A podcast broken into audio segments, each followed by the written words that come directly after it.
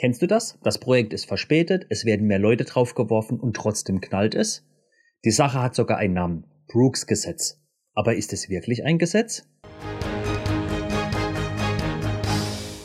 Moin moin, ich bin Sebastian und wenn du mehr über Prozesse und Kultur erfahren willst, dann abonniere diesen Kanal, um nichts zu verpassen. Vor vielen Jahren hat Fred Brooks, ein Manager bei IBM, eine simple Regel veröffentlicht, die seither als Brooks Law bekannt ist. Adding manpower to a late software project makes it later. Also dass das Hinzufügen von zusätzlichen Mitarbeitern zu einem bereits verspäteten Projekt es nicht beschleunigt, sondern sogar noch mehr verzögert. Klar, hört sich auf den ersten Blick logisch an. Neue Mitarbeiter müssen erstmal das Projekt und unsere Prozesse und Arbeitsweisen verstehen. Wir können nicht alles einfach parallel entwickeln, ohne auf die Abhängigkeiten zu achten. Und es kostet natürlich jeden im Projekt Zeit, die zusätzlichen Abstimmungen, Erklärungen und auch die Koordination zu machen. Dass es also nichts bringt, ist ja irgendwie logisch. Aber warum kommt es dann trotzdem immer wieder vor? Warum hört man dann immer wieder Aussagen, wenn ein weiterer Entwickler nur drei Prozent mehr bringt, sind das immer noch drei Prozent mehr als nichts. In der Realität sind es aber keine drei Prozent mehr, sondern oft sind wir viel langsamer als zuvor. Ein Problem ist auch oft, dass wir viel zu spät reagieren. Denn das Gesetz muss nicht immer stimmen. Wenn wir frühzeitig das Team aufstocken, kann ein Projekt wieder unter Kontrolle gebracht werden.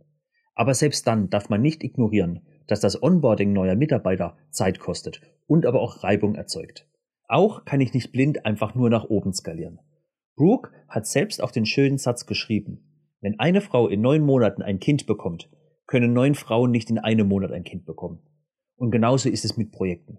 Wenn fünf Entwickler ein Jahr dafür brauchen, wenn es 50 nicht in einem Monat hinbekommen. Es gibt aber natürlich Wege, dagegen zu arbeiten. So kann man über Subteams bzw. eine Teilung des Teams nachdenken. Vorausgesetzt, es lässt sich natürlich logisch und auch sinnvoll teilen, sodass zum Beispiel zwei Teams relativ unabhängig voneinander arbeiten können. Eine komplett andere Frage ist natürlich, ist der Originalzeitplan überhaupt realistisch? Oder haben wir damals zu optimistisch Annahmen getroffen oder wussten noch gar nicht alles? Jetzt aber in der Vergangenheit rumzudiskutieren, was wir hätten noch anders machen können, was wir hätten anders schätzen können, bringt nichts. Wir können aber schauen und offen darüber reden, ist es nicht möglich, den Zeitplan anzupassen? Klar, das ist oft nicht einfach und es hängen andere Sachen an dem Datum. Aber trotzdem sind wir in der Situation, dass wir es nicht fertig bekommen in der Zeit. Das Problem ist also da und wir können es nicht einfach wegdiskutieren. Das Wichtige ist aber, und das geht in die gleiche Richtung wie Brooks, es bringt jetzt nichts, lange darüber zu diskutieren. Es müssen klare Entscheidungen getroffen werden.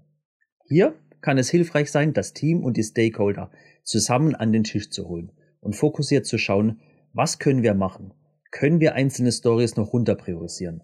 Können wir schon Teilergebnisse testen? Oder müssen wir einfach verschieben? Ein hilfreiches Tool für solche Diskussionen ist systemisches Konsensieren. Hier wird der Fokus gedreht und nicht auf Zustimmung, sondern auf Widerstand gelegt. Dies kann teilweise helfen, andere Betrachtungsweisen einzunehmen. Schau dir unbedingt mein Video dazu an. Und hat dir dieses Video gefallen, dann würde ich mich über einen Daumen nach oben freuen. Und abonniere meinen Kanal, damit du mehr über Prozesse und Kultur erfährst und nichts verpasst.